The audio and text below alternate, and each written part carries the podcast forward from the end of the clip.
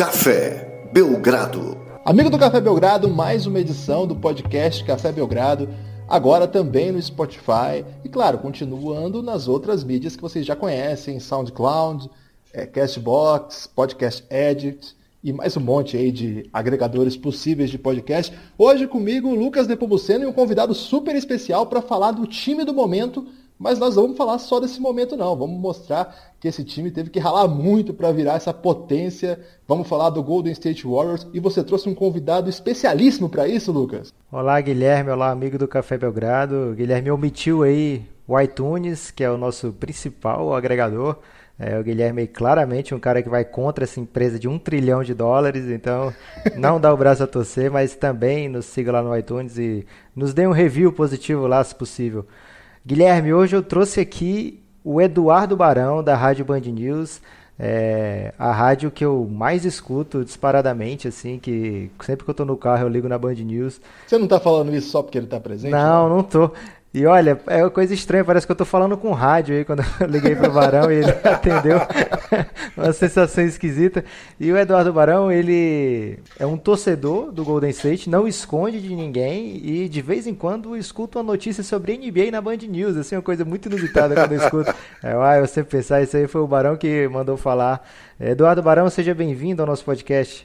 Fala, Lucas. Fala, Guilherme. Todo mundo no Café Belgrado. Uma alegria estar aqui com vocês. É muito legal estar falando de basquete que é um assunto que eu gosto tanto, né? É muito, minha vida é muito tumultuada com relação às notícias política, economia, né? Mesmo futebol, mas a minha grande paixão, sem dúvida nenhuma, é falar de basquete, falar do meu Golden State Warriors, está numa fase inacreditável, né? Eu gosto desse time desde pequenininho, né? Então acompanhar o Golden State indo bem, para mim é algo ainda vou acordar de um sonho, né? Então é muito legal estar é, tá falando com vocês e, lógico, todas essas possibilidades que o basquete agora é, tem difundidas na, na, na rede, né, na internet, com esses espaços tão bacanas como são, é, como é o caso do Café Belgrado.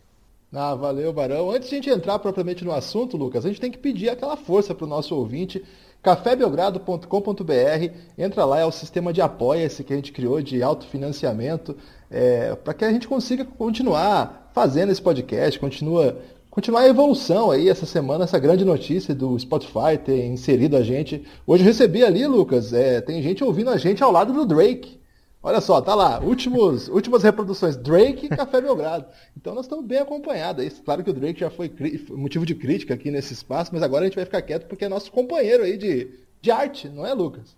É, você, você tá de prova, Guilherme, que eu nunca falei mal do Drake, que eu já imaginava que a gente estaria juntos aí em breve.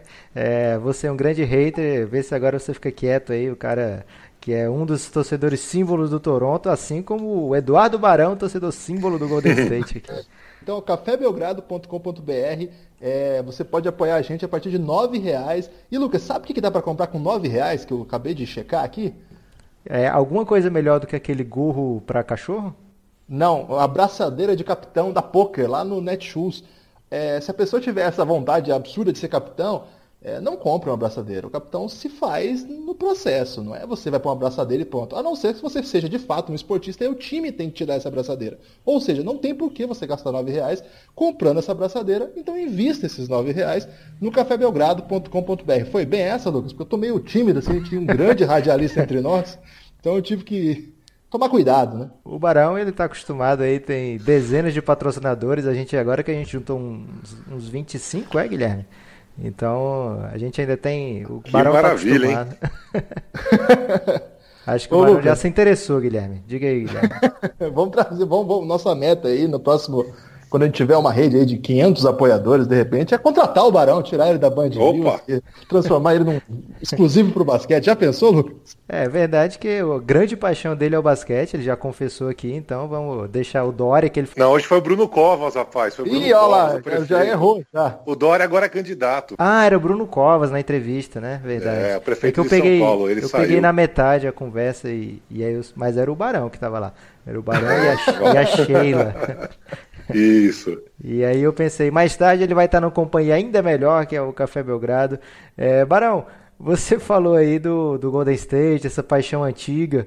É, conta pra gente essa paixão aí que deve ter começado com o draft do Stephen Curry, é isso? Imagina, rapaz, que Stephen Curry. Provocação barata, chamando de modinha. Stephen Curry nem tinha, nem tinha nascido, rapaz. Eu, eu, eu sou de 77, né? Então eu sou de uma geração que começou a curtir o basquete quando a, a Rede Bandeirantes trouxe é, para o Brasil e mostrava é, a época que tinha Michael Jordan, Magic Johnson, Larry Bird, essa turma toda, né? E na, na minha escola, onde eu estudava aqui em São Paulo, a galera não era muito do futebol, não, era mais do basquete mesmo. E aí cada um na, na minha classe torcia para um time é, diferente. Então, tem colega meu que torcia para o Utah Jazz por causa do Cal Malone e do John Stockton, né? Tem outro colega meu que torcia para o San Antonio Spurs por causa do David Robinson, do Almirante, né? É, outros torciam para o Chicago Bulls, claro, Pippen, Michael Jordan e companhia. É, meu irmão torcia pro, pro Boston Celtics do, do Larry Bird, Parrish, McHale e tudo mais. E eu torcia pro Golden State Warriors, que tinha o Don Nelson no banco de reservas e principalmente o trio formado pelo Tim Hardaway, o Mitch Richmond e o Chris Mullin, né? E esse foi o time que eu me apaixonei. Era um time absolutamente ofensivo, que tinha é, mu era muito mal na defesa, mas no ataque era um dos melhores da, da liga. É, um time que jogava muito rápido, muito bonito, muito bacana de se ver, sempre foi o estilo do técnico do Don Nelson. E aí eu me apaixonei pelo Golden State, me apaixonei mesmo, né? É, eu sou de uma época em que você, para conseguir achar uma camisa, um boné, um adesivo, qualquer coisa do Golden State, mesmo quando amigos, parentes iam para o exterior, era um sacrifício. E hoje acho muito estranho você andar aqui na, na 25 de março, a, a, a, rua popular de São Paulo e os camelôs vendendo ali a camisa do Curry. Para mim é um negócio inacreditável, né? Porque é, eu, eu, tenho artigos assim muito antigos, de, dessa época mesmo, que alguém achava um boné, aí me trazia sabendo que eu gostava e tudo mais. Então, essa admiração pelo Golden State vem de muito, muito tempo atrás. É, e agora é muito esquisito acompanhar a potência que virou esse time da, é, da Califórnia, né? Ô Barão, e esse time aí do Run TMC aí era um time muito ligado à, à própria cultura do hip hop, né? Tinha uma, tinha uma questão de identidade muito forte. Como é que era para você aqui do Brasil acompanhar isso? Também chegavam essas referências? Ou era mais. É, eu imagino que não passava jogo, se passava era um por semana. Como é que fazia. Como é que era acompanhar, assim, não só o time em quadres, mas o, o próprio ambiente que esse time gerava nessa época? Cara, era um sacrifício, admito que era um sacrifício, mas a gente é, comprava muita revista que vinha do exterior, tinha algumas revistas que a gente comprava no aeroporto, por exemplo, é, revistas de basquete ou revistas de, de esportes americanos. A gente colecionava cards de figurinha que também eram importadas, então tinha algumas lojas para lá, duas, três lojas aqui é, em São Paulo, na região da Paulista ali, né, que traziam esses cards, então a gente é, colecionava esses cards, aí acompanhava por aí, e muito do, do dia seguinte. Era uma coisa maluca, mas a gente acompanhava o jornal que trazia o resultado do jogo é, dois, três dias depois, assim. Era um negócio é, para quem é fã mesmo, né? E a gente acompanhava isso. Na TV era raro, né? Jogo do Golden State era algo muito raro, mas aí você conseguia ver aquela compilação das 10 melhores jogadas da semana. E sempre tinha uma do Golden State ali que era mais barato. Né? É, e algumas entrevistas que você conseguia eventualmente acompanhar. Então, por exemplo, o Don Nelson era um cara que gostava do basquete é, veloz, rápido, até um pouco diferente do que é, o Steve Kerr tem hoje. Era um basquete muito, muito pro ataque, né? muito rápido, de transição e tal. Então, é, isso me fascinava. Eu gostava muito dessa forma que o Golden State jogava, mesmo sendo uma porcaria na defesa.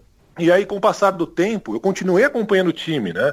É, o Golden State teve alguns jogadores bons, Latrell Sprewell foi um que eu consegui ver é, de perto. Em 96 eu viajei, morei um tempo na, é, em Atlanta, foi quando eu consegui ver o primeiro jogo. Aluguei um carro, saí, fui até a Carolina do Norte, é, vi um jogo do Golden State contra o Charlotte. Na quadra estava o Del Curry, o pai do Stephen Curry, jogando pelo Charlotte, né? É, o Charlotte Hornets.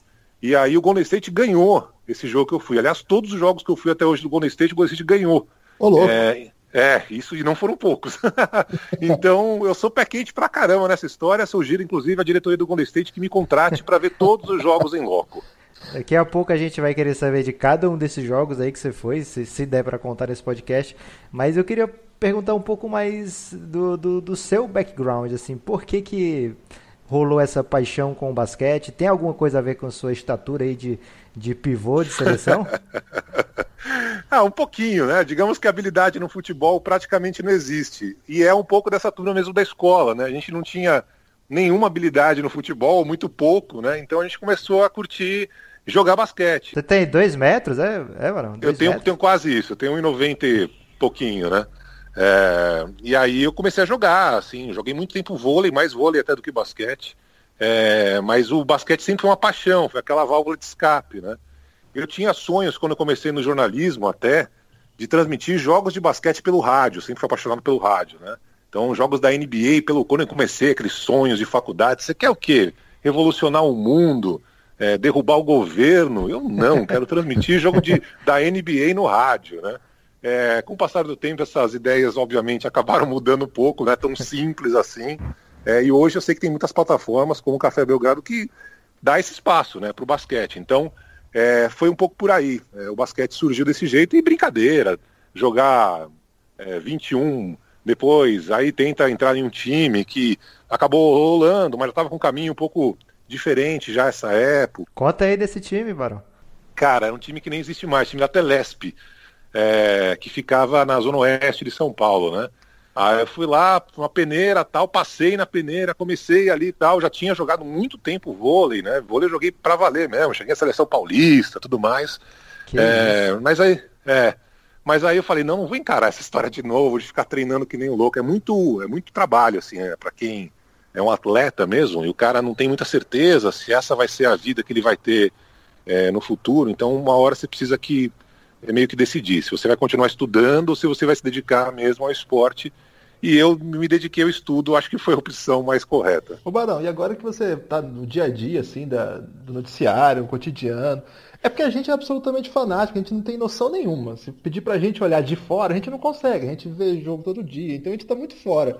Mas qual que você acha que hoje é o espaço que a NBA tem no Brasil, de modo geral? Pro, não para o nosso fã hardcore, que ouve a gente tudo mais, mas para esse fã médio. Você acha que mudou muito? Nos últimos anos tem crescido? Como é que é isso? Ah, eu acho que sim. Eu acho que mudou demais. É, basta ver, principalmente com essa difusão que tem hoje na internet, dos blogs. Cara, antigamente eu me considerava um especialista, um cara que entendia. Hoje enfim, tem os caras muito loucos, é como vocês mesmo, que entendem de cada vírgula, né? É, então, é, esse espaço cresceu demais.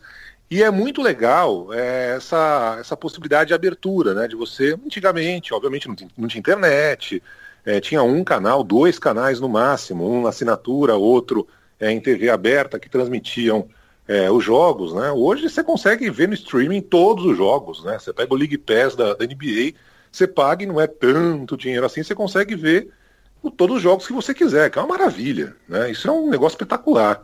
E aí você tem muitos caras especialistas. Antigamente você tinha dois, três, né? Tinha o Álvaro José, é, tinha o Fábio Sormani, tinha o Melquiades que escrevia na Folha também, e acabou, né? Você tinha uma quantidade ínfima, ridícula de gente, de gente que escrevia, que falava sobre isso.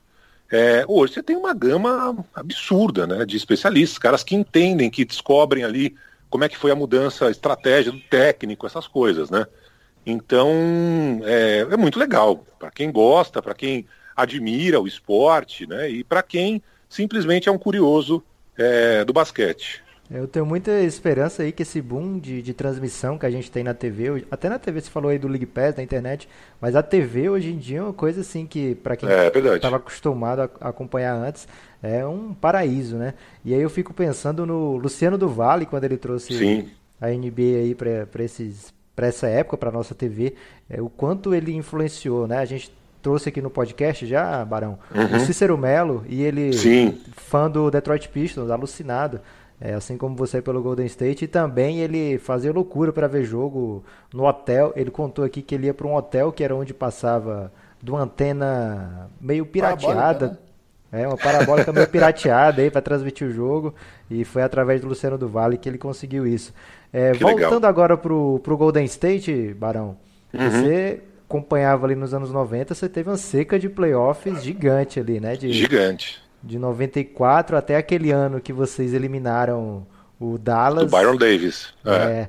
E aí eu queria que você falasse aí desse, desse ano, qual foi a sensação desse ano, é, para o ouvinte que é mais novo, que não sabe, é o seguinte, o Golden State passou uma seca gigante aí de 12 anos sem playoffs, E aí, uhum. no apagar das luzes da temporada de 2007, eles entraram com a oitava vaga dos playoffs do Oeste. Exato. E pegaram o Dallas do MVP Dirk Nowitzki, que, que vinha com 67 vitórias, que é uma das campanhas melhores da, da época, aliás, a melhor da época e uma das melhores da história da NBA. E aí teve um, uma coisa linda que aconteceu. We Believe. Que, é, que eu vou deixar o Barão contar o que, que aconteceu nesses playoffs aí. É, só para contar um pouco antes, né? Porque é, para quem acha que basquete é só vitória, só torcer na boa, ou esporte, né, em geral, é só torcer na boa, é, esses momentos em que o time não está tão bem, algumas coisas contam. Por exemplo, a melhor colocação é, naquele ano nem sempre é ideal. É legal você pegar e ter uma colocação pior e torcer para pegar um draft, né? Então, vários anos eu torci, putz, agora a gente vai pegar primeiro draft, né? E isso aconteceu em alguns anos, inclusive. A gente pegou o Chris Webber, por exemplo, né? Alguns é, jogadores, mas a diretoria nesses anos sempre foi uma catástrofe, era um negócio assim absurdo. Né? E, e aí o Golden State fazia trocas que você falava, gente do céu, mas como é que os caras fazem isso? Como é que fazem trocas tão absurdas? Então, vários jogadores bons chegaram a passar é, pelo Golden State e foram embora. O Hardaway passou, é, sei lá, são tantos assim que é inacreditável. Tem vários rankings das maiores burradas da diretoria então, só para quem não acompanha muito, saber que tem muita diretoria que faz bobagem e tem diretoria que está mandando muito bem, como essa atual que está comandando lá. Sobre esse We Believe, rapaz, depois de tantos anos, chegar no playoff, vencer o primeiro colocado na classificação, é algo histórico, né? E não é que venceu mais ou menos, venceu bem. O Byron Davis foi o grande jogador, levou mais ou menos o time nas costas, né? É... E um negócio que é interessante, talvez muita gente não saiba, né? Até porque é, agora virou a história de ah, a torcida do Golden State é modinha. A torcida de Oakland sempre foi uma torcida muito apaixonada. O Golden State é sold out, é um dos ginásios mais lotados e mais barulhentos, mesmo quando estava na draga. Né? Então, essa história de que muita gente, e faz parte de qualquer time que está ganhando, é, ter uma explosão da torcida, isso é natural em qualquer esporte, mas é bom que saibam que a história que nem sempre teve o Golden State como destaque da NBA, pelo contrário, sempre foi um time bem ruim. É, mas no ginásio, a torcida sempre compareceu. Esse dia do We Believe, que a gente ganhou do Dallas, a torcida fez um barulho absurdo, né? Os caras, inclusive, é demais, é, fizeram. É, e fizeram ali alguns gráficos, e alguns jornalistas falavam que era desumano jogar lá, teve é, sugestões de mudança do ginásio, da acústica do ginásio, ou seja, foi um negócio maravilhoso. Infelizmente, depois a gente acabou perdendo, né? É, na sequência, mas, enfim, ultimamente é só sorrisos, né? O, o Barão, é, antes de, de, entrar propriamente já nesse. continuidade nessa área que ficou para. que agora se tornou a grande potência da NBA, é, esse período de, de, vacas magras aí que você comentou, você continuou muito fã e tudo mais. E foi nessa época que você começou a ver os primeiros jogos da equipe em loco? Foi, foi, foi nesse momento? É, na verdade eu consegui ver um jogo, que foi esse da. Quando eu morava em Atlanta, eu peguei, aluguei um carro, fui até. É, fui até é, Charlotte para ver o jogo do, do Charlotte Hornets, né? É, contra o Golden State. Foi o único jogo que eu consegui ver. E era na época da draga. E tinha o Latrell Spreel, que é um cara fora de. Sempre tinha um, né? é, sempre tinha aquele cara que você torcia e esse é o cara da época, né? E o Lateral Spree acabou com esse jogo. Foi uma coisa maravilhosa. Então, e foi a primeira vez que eu tinha visto um jogo em Atlanta, eu tinha 16 para 17 anos, ou 17 para 18. E aí o Lateral Spree acabou com esse jogo. Eu falei, não, não atravessei aqui Estados Unidos para ver o Golden State. E aí, rapaz, foi a primeira vez que eu tive a sensação de como é a torcida americana. Você imagina, eu sou um cara de estádio, sou São Paulino fanático também, vou em arquibancada até hoje, viajo sempre que possível para acompanhar o time e tal. É, e eu gritava que nem um brasileiro torcendo para um time de futebol no meio da galera lá. E os caras me olhavam assim, meio com, com ar de. É, e isso se repete até hoje, inclusive quando aconteceram as finais recentemente da NBA. Ou seja, eu levo essa energia que muitos brasileiros têm é, no, no, no, no, estádio de futebol para a quadra. E foi muito legal. Mas você xingava em inglês ou xingava em português? Em bom português, na hora de xingar não tem discussão. Era a época do PJ Carlesimo essa aí? Hum, acho que não, rapaz. Acho que era um pouco antes. Eu não lembro exatamente qual era o técnico. É, mas acho que foi antes da briga lá, foi antes da confusão do Sproul. Foi 2000 e foi 2000, não, foi 1996. 1996. Era o Alderman ainda. O Alderman. É, é, exatamente, Rick Alderman, exatamente. Nessa, nessa, pra quem tá acompanhando a NBA mais recentemente, o Spurwell de fato era um jogador assim, espetacular, assim, super talentoso, mas igualmente. Era do All-Star, né? All-Star Game tava lá. E, e, do mesmo nível de talento, ele era problemático, né? Um garoto, um garoto problema. E aí o nível mais alto assim, de tensão foi quando é, noticiou-se que ele teria enforcado o PJ Carlesmo, que era o técnico do Golden State Warriors na época, uma, um momento dramático aí de um, de um, jogador que teve uma carreira assim muito aquém da sua possibilidade, eu acho, né? Que foi um se você pensar o talento que ele tinha, né, o que poderia ter sido. Teve outro jogador assim que antecipou também essa época. Ele até estava nesse time que ganhou do Dallas, mas é, acho que ele chegou, ele chegou um pouco antes e não ficou como símbolo daquela equipe, tanto que a gente falou do Byron Davis. Foi o Jason Richardson também. Né? Exatamente. Né? Ele foi um símbolo da equipe também. Essa já tá na sua época de torcedor mais adulto, não? É, não, é, tava nessa época, eu tinha 17, 18, 19, 20 anos. Ele ganhou o campeonato de enterradas, né, que foi um mérito, e é um desses caras, né, sempre o Golden State teve um cara que você se abraçava nele, falou, esse cara vai decidir. Agora vai. E era engraçado, é agora vai. E esses caras, é um negócio muito louco. Hoje a gente acompanha, né? Os treinadores, principalmente, o, o Steve Kerr faz isso com maestria, né? Às vezes até fico bravo com ele, mas enfim, que é o rodízio de jogadores, né? Para não cansar, ele mantém uma. Do primeiro jogo ao último, ele bota ali o, o, o Curry para descansar no minuto tal, mesma coisa com o Duran e tal. O Sprill, ele jogava todos os minutos. É mais ou menos o que acontece com, com o LeBron James hoje, né? Mas ele não jogava na final, ele jogava do primeiro ao último, todos os minutos ele estava em quadra. O, Richardson também, o Jason Richardson também. Então é engraçado, porque hoje tem, e tem razão de ter, né, um período de folga ali para os jogadores, basta ver que o LeBron não consegue chegar é, vivo até o último, último jogo da, da, da final, por exemplo, né? É, mas nessa época não tinha isso não, né? Os caras ficavam lá os minutos todos em quadra e problema deles, né? E dava certo muitas vezes, né? Engraçado isso, como mudou. Ô Barão, agora pedi muita sinceridade na sua resposta agora, hein? É, uhum. No momento que o Golden State falou, opa, temos que trocar Monta Ellison e Stephen Curry, você ficou do lado de quem? você sabe que essa cena é famosa, né? Porque tá lá o atual presidente e o Chris Mullin, que é o principal nome, é, digamos, antes dessa virada é, que houve, né? E teve o dia do Bull, todo mundo vaiando é, o presidente, falando, putz, mais uma burrada, né? O cara fez mais uma burrada, mandou o Monteles embora. Essa imagem é, se você colocar lá Bu, né, de vaia, B-O, no YouTube, igual nesse, você vai ver esse momento. E o Chris Mullin pega o microfone da, da mão do presidente e fala, calma, é uma, remodel, uma, é uma remodelação do time, né? E eu vaiei junto, eu falei, gente, não pode ser. Aí voltou essa lista de todas as burradas que a diretoria fez ao longo dos últimos anos, né? Que é uma lista enorme. Você botar lá vai aparecer coisas assim, imagina trocar o Pelé é, pelo Mário Tilico, sabe? Coisa assim inacreditável.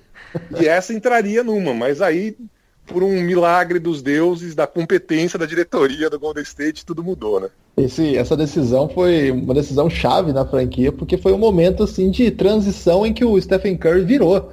É, o grande jogador, ele não chegou. O caso do Stephen Curry é bem peculiar, assim, porque ele não chega como é, ele chegou com um grande jogador, claro, tem a cena famosa que o Golden State escolhe ele uma escolha antes do Knicks e pela primeira vez o Madison Square Garden aplaudia efusivamente uma escolha do Knicks. Eles estavam muito esperançosos que fosse o Stephen Curry, mas não foi, né? Foi, foi o Stephen Curry foi escolhido um pouco antes. Só que quando ele chega na NBA, todo mundo vê que tem um talento óbvio ali, ninguém, ninguém vai discordar disso mas ainda estava tendo certa dificuldade para se impor, ele teve alguns problemas com lesão, e tinha essa dificuldade também de, de coexistir com o Montaeres, né? O Montaeres era um cara Sim. muito. chamava muito para ele o jogo, né? Era um cara muito intenso, era. chutava 20 bolas por jogo, sei lá. E o Curry é aquela coisa. Quando que para você, Barão, assim, você soube que o Curry não era é, um desses bons a mais. Que tipo, você sempre falou, teve o Jay Rich, até o Arinas uma época, lembra que ele chegou no, na escolha de segundo round. O Antoine James. Ficava bravo. Anton Jameson. Então, como, quando que você percebeu que o Curry não era só assim, hum, esse cara é mais do que esse cara que sozinho leva, vai levar o futuro do Warriors? Quando que você percebeu que tinha coisa séria ali acontecendo? Acho que quando todo mundo percebeu, né? Que foi quando o Mark Jackson assumiu o time é, e o Curry parou de se machucar, né? Porque foram muitas contusões à sequência. É, eu fiz um trabalhinho aqui em casa é, ligado a áreas espirituais para aquele tornozelo dele, que eu nunca mais teria nenhum problema. a Sociedade Protetora dos Animais não me ouça, é, e nunca mais teve problema. Não, na verdade teve problema naquele tornozelo, naqueles tornozelos, né?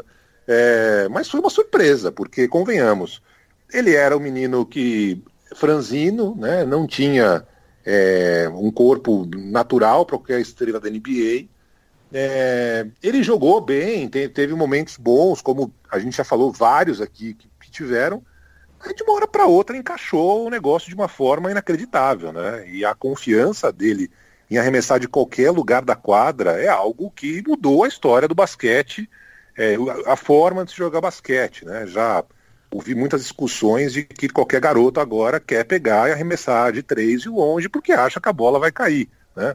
E é um dom que é algo é, raríssimo, né? Algo que estudaram a velocidade, a forma que a bola sai da mão dele, o ângulo que ela cai na cesta. É, então, para ser sincero, eu, eu acompanhei como qualquer outro. É, não, não, vou falar, ah, não, eu soube antes que ele seria o cara. Não, não, não tem a menor condição. As, as, temporadas que ele se machucou foram temporadas gravíssimas, né? Pô, o cara contundido, aí troca o Montaelis e falou, bom, então é o que temos, né? Ou mais uma burrada da diretoria. É, aí o Mark Jackson conseguiu arrumar o time, ele teve é, em mãos, conseguiu é, mesclar ali jogadores mais experientes, né? O Lee estava em quadra tal. Ele foi. É, eu, eu, vi um jogo que o Golden foi na semifinal, é, na semifinal de conferência, acho que foi, contra o Los Angeles Clippers, aquele jogo que os caras brigaram com o presidente do Clippers, jogaram a camiseta no meio da quadra, né?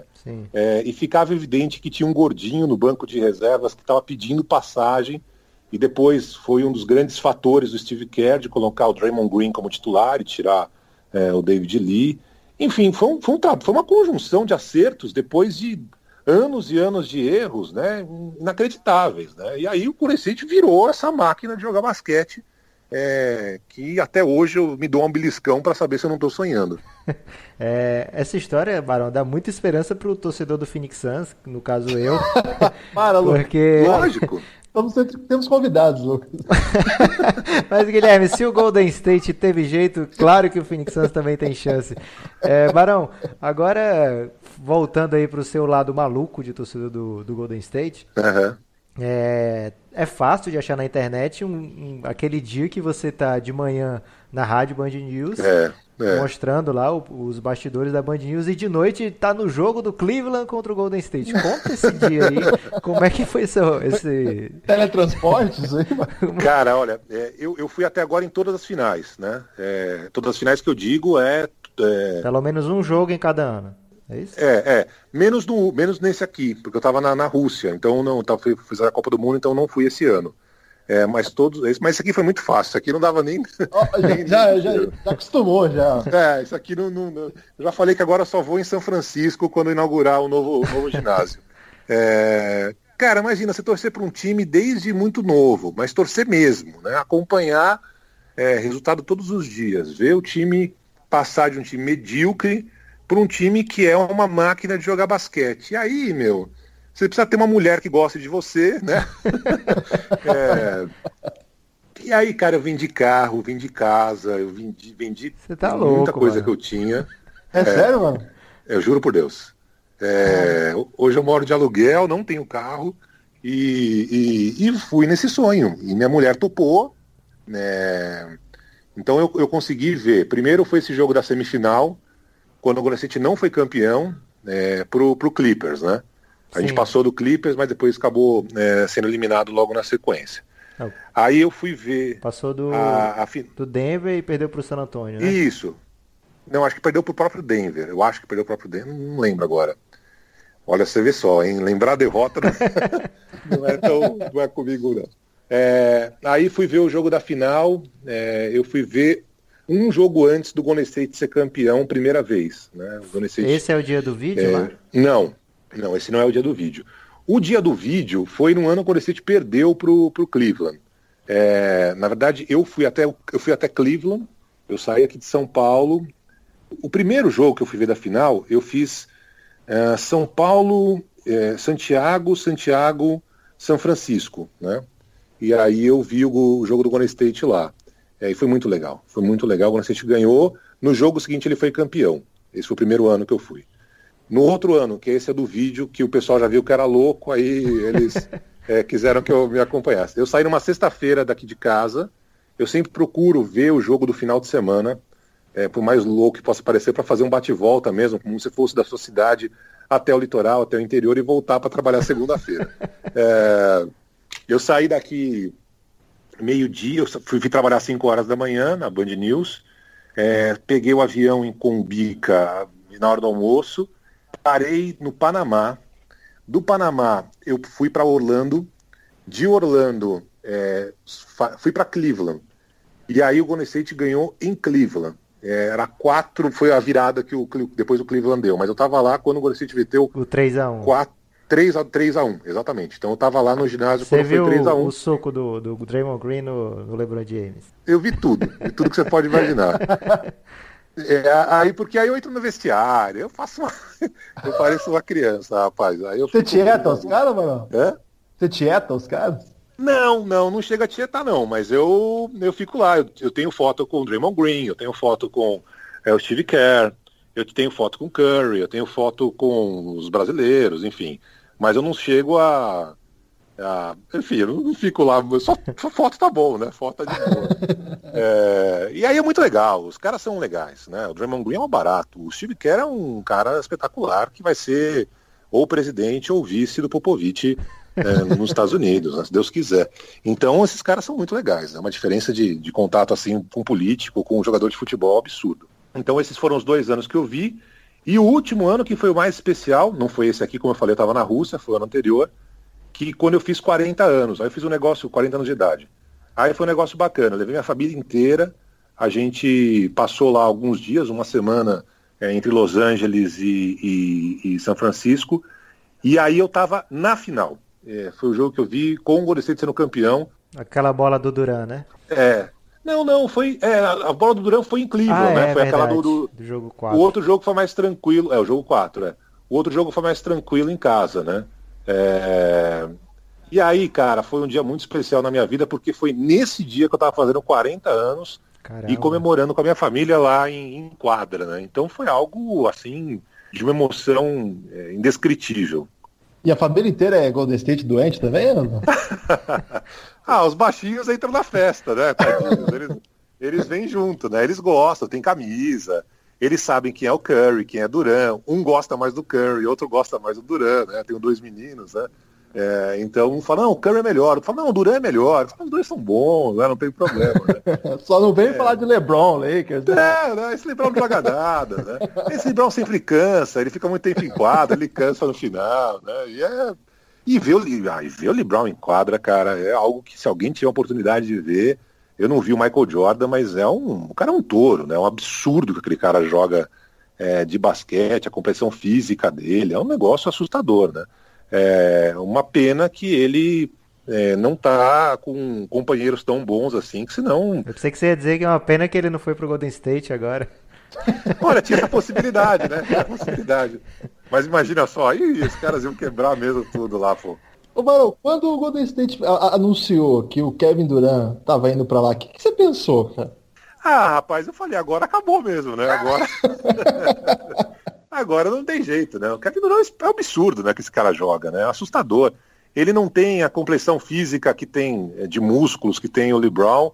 É, ele tem uma altura inacreditável. Ele não fala a altura dele, né? De, de, verdade. Assim. O cara é gigantesco, né? Ele é o único cara que mente para baixo, né? É, é muito louco isso, né? É, e vocês já viram, tenho certeza, o aquecimento dele é um negócio. Ele tá conversando com alguém, ele vira, pega a bola e arremessa, sabe assim? É um negócio muito doido. É, eu sempre chego muito antes na quadra, então fico tentando observar cada detalhe de cada um dos jogadores, né? E o Duran é o cara mais malucão, assim, na hora de aquecer, e acho que isso dá certo, porque é, é um negócio inacreditável. E essas duas bolas de três dele, né? É, dois jogos decisivos de forma muito parecida, é uma coisa assustadora, né? E ele faz tudo direito, porra. Ele é enorme, ele é grandão, ele pega rebote, ele arma o jogo, ele dribla, bate para dentro, dá passe. Esse ano ele jogou muito com o pivô, né? Ele foi o muitos, muitas, muitos jogos ele foi o pivô do Golden State. E é porque não dá com a zapatulha, né? esses caras que não são jogadores, né? Então é muito legal, muito bacana e acho que vai ser complicado para qualquer time é, por mais alguns anos se o Golden State mantiver desse jeito, tiver uma contusão, sei lá, eu deixa eu bater na madeira aqui é, para derrubar esse time. É, Barão, é, dando aqui uma timeline da, da, da vitória, né? Dá para dizer assim. É, em 2008 o Barão Davis vai embora, aí 2009 é o draft do Stephen Curry.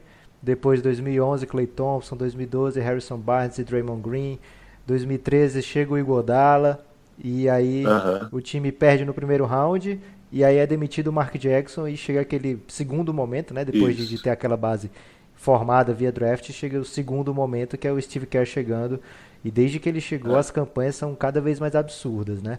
E aí, é. 2016, depois de nova derrota, mais o terceiro momento para ampliar essa magnitude da, da dinastia chega Kevin Durant. Você não está torcendo para perder agora esse ano, para chegar mais alguma coisa? Não, não Mais não. que o DeMarcus Cousins? pois é, teve essa ainda, né? E é muito louco, né? Porque como que o Golden State faz, né? Tem muita gente que critica e tal, é, mas é a velha história de uma boa administração, né? De alguém que consegue fazer o negócio direito. Se o Golden State ficou nesse marasmo é, perdendo anos e anos porque tinha péssimos dirigentes, chegaram os caras lá que entendem no negócio e conseguem fazer uma química ou pedir para o Kevin Durant ganhar menos ou fazer com que o DeMarcus Cousins, imagina, tem um salário ridículo é, em, comparado com outros jogadores. Ou seja, você tem ali uma possibilidade né, que existia para todos os times, né? Seja essa história do draft que você acabou de falar, pô, o Draymond Green, né, mesmo o Sprill, é, foi, foram draftados lá atrás, né? Não foi aquela coisa de primeiro, tal, segundo.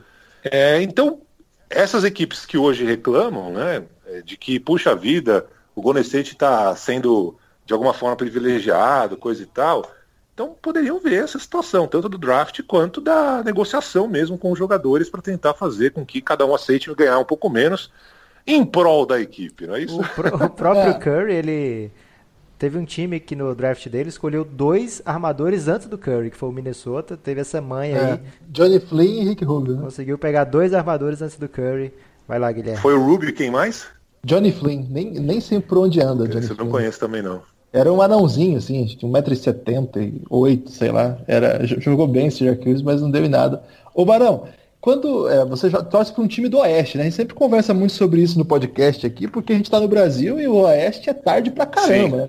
É. Tem jogo que começa uma e meia da manhã, dependendo do fuso aí. Acho que é o limite, é. né? Mais que uma e meia, acho que não tem, não. É. é e aí no outro dia você tá de manhã na Band News entrevistando aí um ministro, um governador, um prefeito de São Paulo. Como é que é isso aí, mano? É um inferno, rapaz. É um terror. Eu acordo às quatro e meia da manhã, todos os dias, o que já é uma. Então vai virado. Coisa... É, eu vou virar. Muitas vezes eu vou virado. Muitas vezes. É eu tento dormir assim, sei lá, umas 10 horas e tal, até uma e meia, né? E aí, no dia seguinte, falo, galera, eu não estou aqui, né? E aí, é daquele jeito. O próprio ouvinte saca. Eu falei, olha, vocês vão me perdoar hoje, mas teve jogo ontem, né? Ficou até, é, sei lá que horas. Então, é, é, é normal isso acontecer. Não, não deveria ser, mas é complicado mesmo, rapaz. História de Oeste aí. Por isso que eu tento ver, acompanhar quando joga com, em Orlando, em Miami, né? Aí é mais, é mais sossegado. Mas eu vou te falar, é, o Golden State está tão bem, tão bem, tão bem, que a temporada regular está sendo algo assim, sabe, só para passar o tempo mesmo, né? Só para juntar o dinheiro para ir na final, né?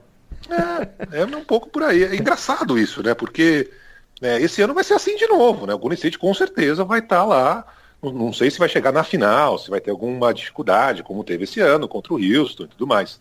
É, mas que vai estar tá lá, vai estar tá lá. Então a temporada regular virou um negócio meio. Ah, tá bom, vai, joga contra tal. Não tem mais aquela história também que teve quando o Kerr assumiu de mais vitórias, né? Até esse recorde já, o pessoal já bateu e tal. Não, é um negócio inacreditável que virou esse time mesmo. Você chegou a achar que, que já era naquela série contra o Houston? Rapaz, sabe que eu, eu cheguei a achar mais quanto teve aquele jogo contra o Oklahoma, é, com o Duran ainda lá, Sim. que o Clay Thompson baixou o santo nele Nossa, e aí ele conseguiu. Foi demais. Aquele jogo foi uma virada. Eu assisto várias vezes no, no YouTube e tudo mais.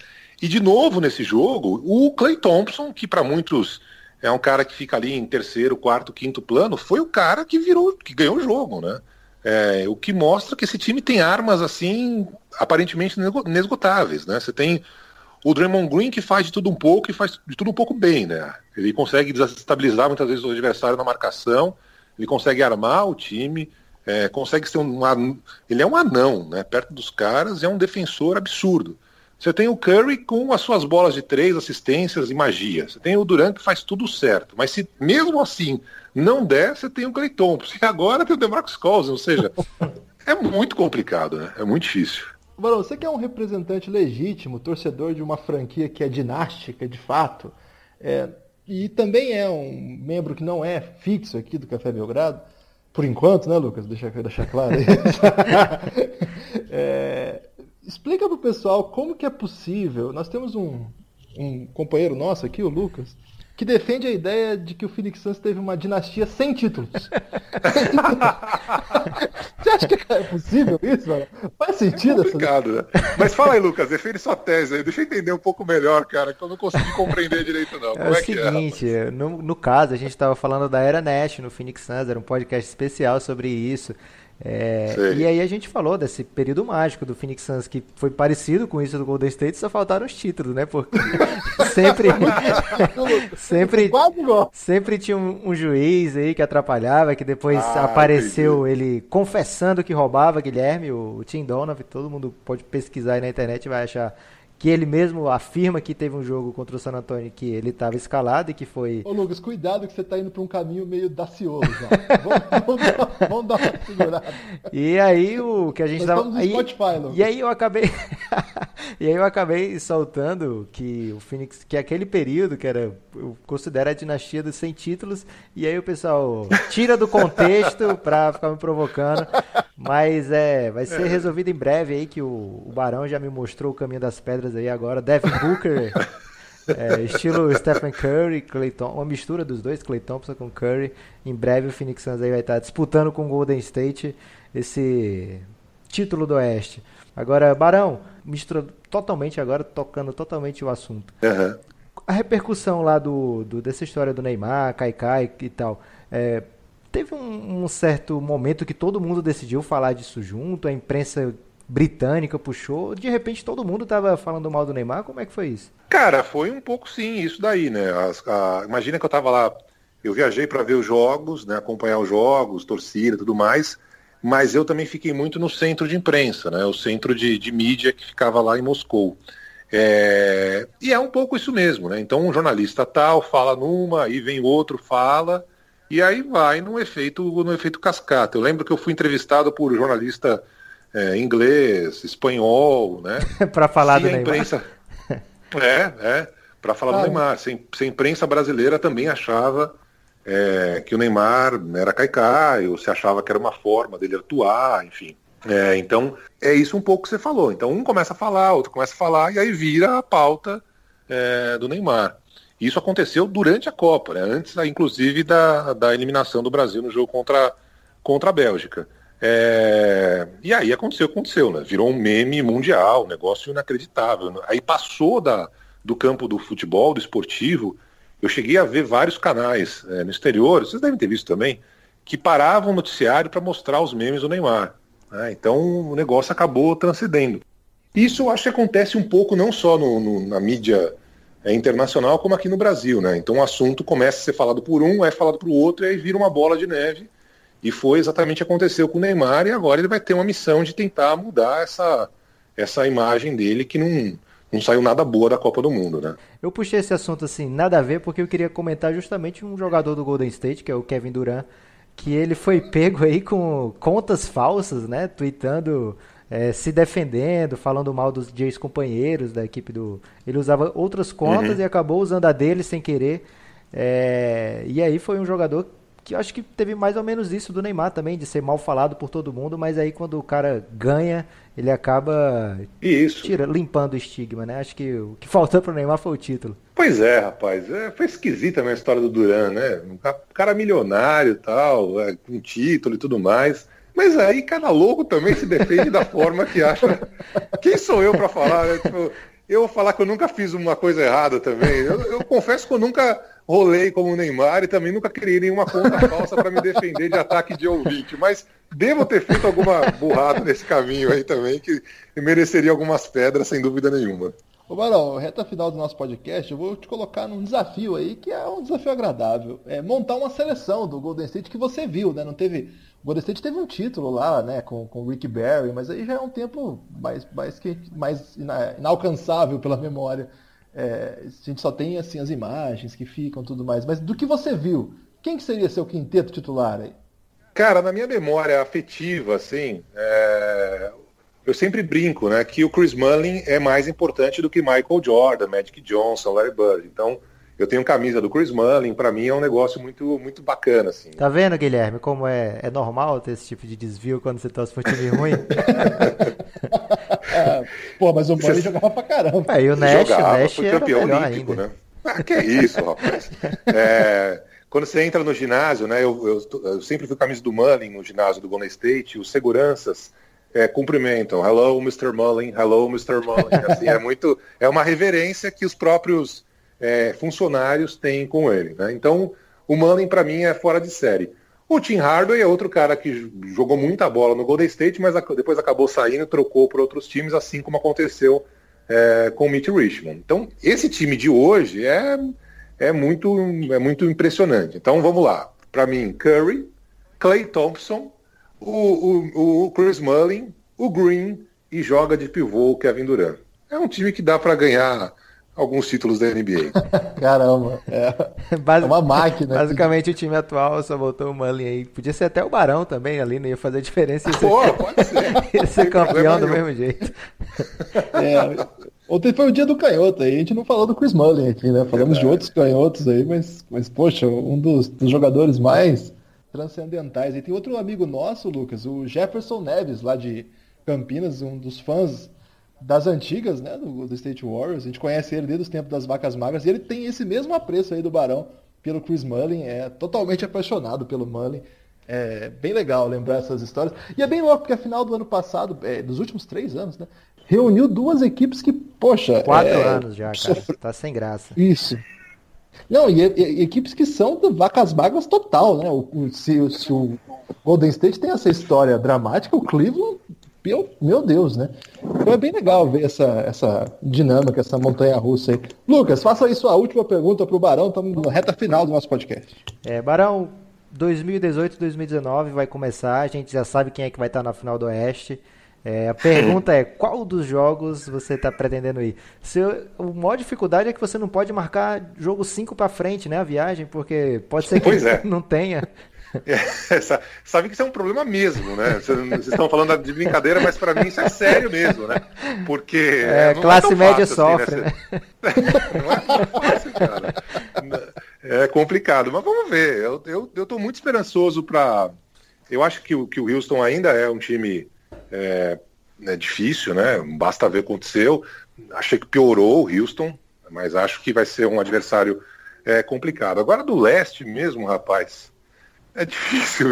acho que o Boston vem, vem bem, se não, ninguém se machucar. É, o Boston é um time. Muito... Aquele técnico do Boston ele é maravilhoso, né? É um cara que é, fez milagre esse ano e, e com um time horroroso, assim, com várias contusões é um cara para ser olhado com muita atenção. Então acho que o Boston pode ser o adversário é, do Golden State se ele chegar na final. Mas vai ter Barão na, na torcida? Rapaz, esse ano eu não sei se eu vou não. Eu, eu prometi para mim mesmo que eu só ia depois com o novo ginásio. Ah, é entendeu? é verdade. E como, e como o novo ginásio vai ficar pronto só em 2019, é, em São Francisco, que vocês já viram a maquete? É um negócio é, inacreditável. É, fica à beira-mar. E eu acho que vocês, não sei se vocês conhecem Oakland, onde fica hoje o, o ginásio do Golden State. Oakland é uma cidade portuária, é, um, pobre, assim, digamos, né, na comparação principalmente Sim. com São Francisco, que é uma cidade. É, então, teve lá até essa discussão, né, onde já se viu o Golden State deixar é, é, Oakland e tal, mas é uma cidade pobre na comparação com São Francisco. Agora, estando em São Francisco, é, e do, do, jeito que o ginásio está tá montado ali, a maquete eu vi, é um negócio espetacular. Então, até para eu conseguir comprar um carro novo, tentar restabelecer minha vida um pouco, acho que eu só vou no outro ano para lá. É, Guilherme, eu sou jornalista brasileiro, não sou jornalista, mas sou brasileiro, né? E aqui, Barão, a gente é, entrega mesmo. A gente percebeu que o jornalista brasileiro vai, tem direito a uma pergunta numa coletiva, e aí ele manda duas, três, quatro. E aí, é, como o Guilherme me deu uma pergunta final, eu quero colocar mais uma aqui, que é saber, saber se você já conseguiu convencer alguém lá da Band News a acompanhar a NBA, acompanhar seu Golden State, ou se é difícil essa catequização? Não, não, rapaz. Eu sou, eu sou um cara querido lá, então o pessoal acompanha, assim, o pessoal torce junto. É, tem uma galera que falava que ia ser pé frio, né? Aí eu fico bravo e tal, não sei o quê. É, aí eu falo, não, vou lá, meu time vai ganhar. E, e aquela coisa, imagina só, você paga uma grana, você pega um avião, é, numa sexta-feira, faz esse pinga-pinga, vai até Panamá, vai até Orlando, vai até Cleveland, chega lá, você vê seu time perder, rapaz. Imagina a frustração, né? Então, felizmente isso não aconteceu. Então a galera meio que vai acompanhando e vai torcendo junto, né? É, não só os, as pessoas que trabalham comigo na redação, mas também os ouvintes. O que é algo muito legal. Então, vários ouvintes e meus companheiros na redação começaram a acompanhar basquete e como meu time está indo muito bem também começaram a torcer para o Golden State, né? É, então tenho vários relatos de pessoas que acompanham basquete, que curtem tal, por causa dessa forcinha que sempre que eu posso eu, eu coloco no ar. Mais alguma pergunta, Lucas? É, o jornalista brasileiro tem um limite também, né, Guilherme? Vamos... é, ô, Barão, queria agradecer a sua, sua presença aí. Foi uma honra pra gente, de verdade. É, Valeu, é... rapaziada. Pra mim foi muito esquisito, cara. Eu ainda tô achando que eu tô falando com rádio aqui. Cuidado, hein, isso aí. tem um filme sobre isso aí, né? Que o cara fala com GPS, não tem? O, é um filme famoso aí. Ô, Barão, de verdade, pra gente é uma honra receber profissionais. Valeu, rapaz. Do, do rádio, né? Uma coisa tão poderosa no Brasil, ainda mais com a sua carreira, com a, com a difusão que tem tudo que você faz aí. Então, receber pra gente é uma responsabilidade, fica até meio tenso. Imagina, que é isso. É, o Lucas não fica não, você vê que ele fala mesmo, né? Eu já fico um pouco Mas de verdade, é, queria agradecer também a todo mundo que, que ouviu aqui o podcast até agora. É, o que o Lucas disse lá no começo é verdade. Se você puder dar uma, uma avaliação positiva pra gente aí, é, ajuda, é, fica melhor ranqueado o podcast, chega a mais lugares. Se você ouviu até agora e não gostou, por favor, não marque que você não gostou, porque senão prejudica o nosso, nosso index também. É, e o cafébelgrado.com.br, se você puder dar uma força lá pra gente. Forte abraço. Valeu, rapaziada. Valeu, Lucas. Valeu, Guilherme. Valeu, galera do Café Belgrado. Muito obrigado pela, pela gentileza aqui de me receber. Espero que vocês tenham curtido o papo aí. Abração. Valeu, pessoal. Valeu, mano.